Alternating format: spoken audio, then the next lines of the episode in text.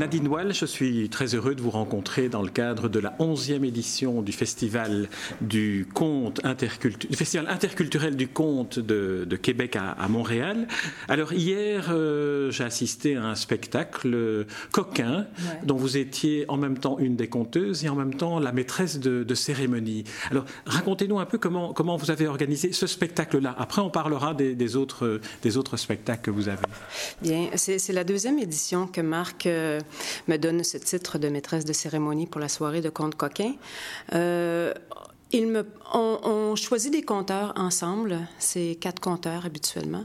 Ben, habituellement, il n'y a pas vraiment d'habitude, comme c'est seulement la deuxième fois. Donc, on choisit, euh, c'est ça, quatre compteurs. donc, en fait, on choisit trois compteurs parce qu'on est quatre en tout. Je, compte aussi. Et après ça, il me laisse libre de faire, de donner la direction que je veux à ça.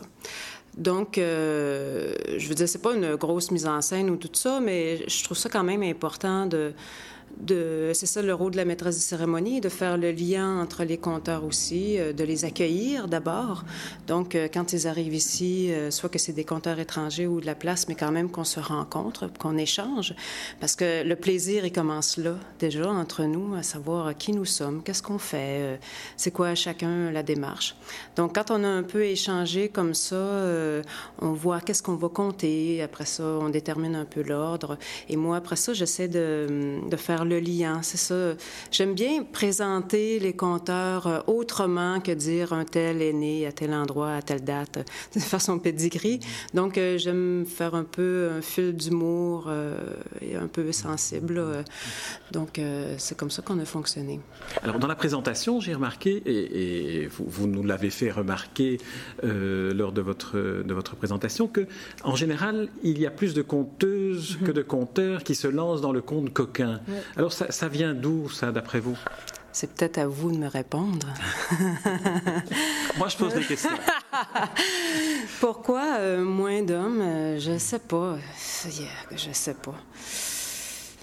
Est-ce qu'on se compte ça? Est-ce que c'est un répertoire qui se raconte déjà plus euh, entre femmes de façon traditionnelle? Vraiment, j'avance des affaires, là. je parle à travers mon chapeau, j'en ai aucune idée. Euh, est-ce qu'en général, les femmes sont plus...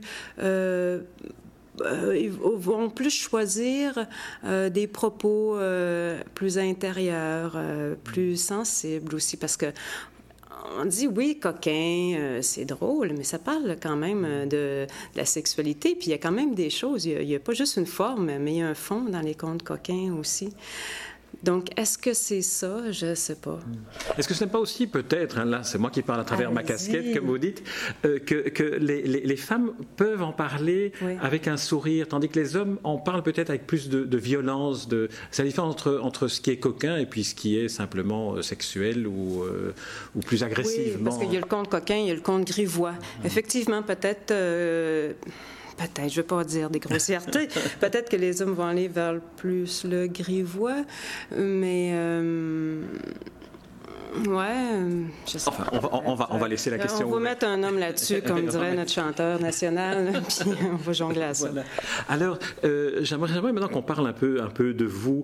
Euh, vous, J'ai été visiter votre, votre site Internet, et, et, là, vous indiquez que vous vous lancez maintenant, que vous êtes lancé dans l'écriture des contes. Comment écrit-on un conte par rapport aux contes traditionnels auxquels vous pourriez faire appel pour votre répertoire? Ça se passe comment, l'écriture d'un conte? OK. D'abord, j'écris pas de contes. Quand je... Euh, bon, je vais, je vais essayer d'être simple. Tous les contes et les légendes que je raconte, je les ai adaptés. Donc, il y a une forme de réécriture, ou en tout cas d'interprétation. Ce que vous avez dû voir sur mon site Internet, c'est ma dernière création, Femmes pirates ou Crise de foi, l'histoire euh, d'aventure de deux femmes pirates qui ont réellement existé, Anne Bonny et Mary Read. Donc, ça, c'est pas un conte, c'est un récit d'aventure. J'ai écrit quelques récits aussi, euh, l'histoire euh, de ma mère, c'est plus un récit de vie.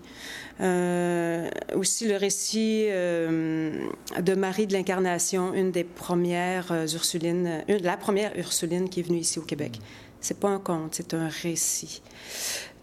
Et je le fais la plupart du temps parce que j'ai pas le choix. pour moi, écrire, c'est des, des biens grandes chaussures. Et euh, c'est des récits qui... L'histoire, la dramaturgie existe déjà. Je n'ai qu'à refaire l'écriture. Mais écrire euh, à partir vraiment d'une feuille blanche et surtout un conte, je suis pas encore assez chaussée pour ça. Je sais pas si même j'en ai l'intérêt parce que mon intérêt est beaucoup euh, à jeter un regard en arrière de moi, regarder dans le rétroviseur et, et de le ramener, cette image-là, à aujourd'hui. Ça, ça m'intéresse euh, profondément. Hmm. Il y, a, le conte, il y a, le récit, il y a la nouvelle. Comment est-ce que vous, vous identifieriez la différence qu'il y a entre un récit que l'on raconte et un conte que l'on raconte aussi d'une certaine manière un conte adapté, réécrit. Oui, je ne suis pas une grande théoricienne. Là. Racontez ce que vous ressentez. Oui, c'est ça. Bien, euh, pour moi, les récits, bien, comme un récit de vie, euh, c'est un récit qui est somme toute euh, réel. Le conte, il y a des objets magiques qui interviennent, il y a la situation de départ ou qui y a un problème, et puis par, soit par astuce, par, encore là, comme je vous dis, par magie, qu'on a rencontré une bonne marraine, une bonne un bon lutin qui va nous aider à passer cette épreuve-là et on, se marie, puis on a des enfants, puis ça va bien. Alors que, euh, bon, c'est ça, la nouvelle, c'est une, autre, un autre rythme dramaturgique, on pourrait dire, qu'on fait durer un suspense, il y a une chute, c'est fini. Euh, même euh, pour avoir lu des contes et des fables du Moyen Âge, puis même nos contes traditionnels, il y a n'y a pas de punch à la fin, souvent. Il n'y a pas de chute. Ça finit, puis euh, il faut dire j'ai épilé sa queue d'une souris, elle a fait quoi, quoi, mon compte est fini. On fait ah, OK, c'est fini. Mais c'est pas comme aujourd'hui, je pense qu'on a vraiment intégré plutôt le rythme de la nouvelle où ce que fou, il y a une chute, c'est clair que c'est fini. Et là, c'est clair qu'on peut applaudir. parce qu'on est en spectacle, on est en représentation. C'est pas la même chose qu'il y a 100 ans, en tout cas en arrière de nous. On, dit, on dit souvent, enfin on a dit que le conte était en, crise, que les, les conteurs n'avaient plus lieu de, trouver leur public dans la mesure où le public a accès à toute une série de sollicitations, euh, même la littérature est en, est en danger, dit-on, avec euh, l'Internet, avec euh, les, réseaux sociaux. Pour vous, qu'est-ce que, qu'est-ce que le, conte, dans, dans la relation directe qu'il a avec un public vivant devant vous, qu'est-ce qu'il apporte en plus? Que tous les autres arts. Qui fait qu'ils survivent encore, qui fait que finalement on constate ici à Montréal que le conte est toujours bien vivant. Pendant le festival. Ah. parce que, euh, une expression qu'on dit ici, parce qu'on mange nos bas quand même, là, tu sais. Euh... N'ai pas compris, là. On mange nos bas, c'est-à-dire que nos, nos, bas, nos chaussettes, ah c'est-à-dire que les temps sont quand même pas faciles la chance euh, que nous avons, les compteurs, c'est qu'on n'a pas besoin de décor, on, on peut s'accommoder avec peu de lumière et avec une petite salle et des choses comme ça. En principe, le compte peut se faire partout. Et euh, on n'a pas vraiment d'équipe, on est, on est seul en scène. Ça ne veut pas dire qu'on ne peut pas avoir plus. Ça ne veut pas dire qu'on ne peut pas aussi éclater la forme. Il hein. ne faudrait pas nous, nous, réduire euh, seulement à ça. Je ne veux pas réduire l'art à du compte à cela. Mais euh, qu'est-ce qui fait qu'on peut... Euh, on raconte toutes des histoires. Hein? Je pense pas qu'on soit meilleur que les autres. Euh, c'est ça, c'est pas facile de tourner. C'est très méconnu. Hein. Je dis, euh, je me promène des fois au Québec et je raconte un petit peu à gauche, à droite, puis il y a beaucoup de gens qui me disent Ah, c'est la première fois que j'entends du conte. C'est intéressant de connaître euh, notre répertoire euh, québécois et le répertoire d'ailleurs aussi. Fait que c'est encore très peu connu comme forme d'art professionnel les parents racontent à leurs enfants. Moi, je trouve que les parents sont souvent des grands conteurs. Là. C'est fou à tous les soirs raconter une histoire, puis même ils en inventent, puis en mettent. Waouh, c'est quelque chose. Mais euh, comme c'est ça, on n'est pas très, très euh, connus. Euh, les grands conteurs au Québec, là, personne ne les connaît ici. Vous allez parler, demander à quelqu'un dans la rue, connaissez-vous Michel Faubert, Jocelyn Bérubé, René Robitaille qu'on a croisé tantôt? Pas sûr que vous allez avoir des réponses vraiment positives parce qu'on n'est pas médiatisé. Et ça, ce serait peut-être, moi, un désir qu'on soit un peu plus médiatisé parce qu'évidemment, ça prend ça si on veut rejoindre les gens parce qu'on ne se parle plus sur le, pas de, sur le parvis de l'Église. Hein? Le parvis de l'Église, ben euh, euh, c'est ça, c'est les médias. Est-ce qu'il n'y a pas aussi une sorte de, préjugé à l'égard du conte? On se dit le conte, c'est pour les enfants, c'est pour... Ah, bien sûr. Ah, bien sûr. Moi, moi, je fais du conte et euh, je, fais je touche un peu à la marionnette aussi. Et c'est deux formes d'art qu'on réduit pour les enfants. Dans le sens que je, dis réduire, euh, c'est euh, dans le sens qu'il y en a pour adultes aussi. Mm. La marionnette, elle, est un outil elle aussi un outil pour, de mise en scène, un outil pour raconter cette histoire-là. Et donc, ça peut s'adresser autant aux adultes euh, qu'aux enfants. C'est vraiment malheureux qu'on ait réduit ça. Euh, c'est ça, seulement à, ce public-là, parce que c'est beaucoup, c'est beaucoup plus grand que ça. C'est beaucoup plus grand. Même si on parle de l'histoire d'un petit chien puis d'un petit ça, le fond, quand tu regardes la trame de l'histoire, ça s'adresse pas aux enfants, ça s'adresse aux adultes. Alors vous, vous-même, vous êtes euh, de formation, vous avez une formation d'art dramatique, vous avez fait de la danse, du, mime, de la marionnette, vous mm-hmm. nous en avez parlé. Mm-hmm. Comment, euh, dans, dans, votre histoire personnelle, comment euh, êtes-vous venu au conte? Est-ce qu'il y a un moment où vous vous êtes dit, voilà, c'est, je veux, j'ai trouvé ma voie Est-ce qu'il s'est passé, est-ce que vous vous souvenez mm. de, ce moment-là? Ah, je m'en souviens clairement, sauf que je ne me suis pas dit je veux. C'est arrivé par hasard. Moi non plus, je ne savais pas qu'on pouvait vivre de l'art du conte. Je connaissais pas euh, trop ce médium-là. Donc, euh, c'était. Euh, j'avais un ami qui faisait un cabaret, donc il avait invité plusieurs artistes de plusieurs disciplines à faire un spectacle. Donc, on s'était réunis, puis on réfléchissait sur le thème identité et déracinement. Alors moi, tout de suite, j'ai pensé aux Autochtones d'ici, qu'on connaît très peu. Et je me suis dit, tiens, je vais raconter la genèse des Algonquins. Donc, tout à fait par hasard, de façon tout à fait innocente, j'ai raconté ça. Quelqu'un m'a entendu, il m'a dit Ah, j'aimerais ça que tu viennes raconter ça dans mon événement. Et de fil en aiguille, j'en arrive ici aujourd'hui.